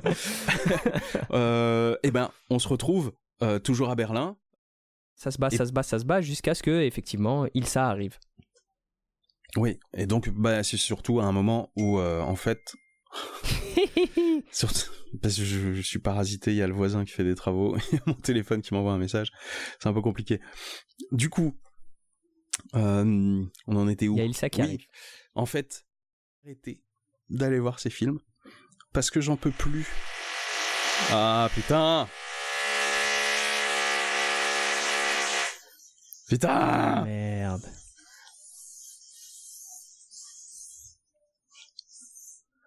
Putain, mais toujours pas fini ses travaux, lui? Mais en plus, il met une heure entre euh, chaque coup de vis, quoi. C'est Tom Cruise, il est venu montrer. Ah, regarde, c'est comme ça qu'on fait un trou. tu as la perceuse Et euh, je sais plus ce que je dis- où j'en étais. John Wick, t'as vu le premier, tu les as tous vus. Attends, je t'entends plus. Allô, allô? Ouais. Ah putain Non mais c'est pas possible Tu sais, c'est le, c'est le silence avant, avant, le, avant la vague. tu m'entendais plus et là. Putain Bref, je vais, je vais reprendre avant que. Hein Vas-y, vas-y, vas-y. Après, le bruit, c'est de mon côté, Ouais, hein, mais c'est pas grave. Vas-y. Mais euh. Et voilà. Et clap de ferme. Reprendre avant que. Hein Vas-y, vas-y, vas-y. Après, le bruit, c'est de mon côté, Ouais, hein, mais c'est peut- pas grave. Vas-y. Mais euh. Et voilà. Et clap de ferme.